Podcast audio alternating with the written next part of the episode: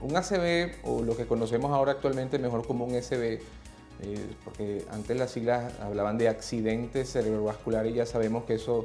no ocurre por accidente, lo conocemos ahora como enfermedad cerebrovascular. Es básicamente una disfunción neurológica aguda y súbita, producto del cese del flujo sanguíneo a alguna parte específica del cerebro o algunas regiones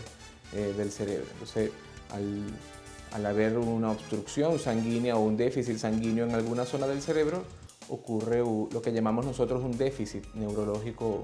abrupto, súbito. Ese es básicamente lo que se conoce como SB o ACB, porque realmente lo importante es que el paciente o la, gente conozca la enfermedad independientemente de, la letra que se use. El tratamiento de la ACV ya una vez que está instalado,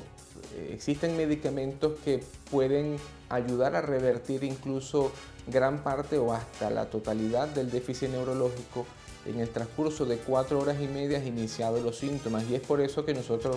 seguimos con la educación de que el paciente acuda al hospital lo más pronto posible. Eh, ya una vez que el déficit neurológico y que el infarto cerebral se instala, realmente lo que nos abocamos es a la prevención secundaria, a evitar que tenga el paciente un segundo evento, dependiendo de algunos estudios que se hagan, eh,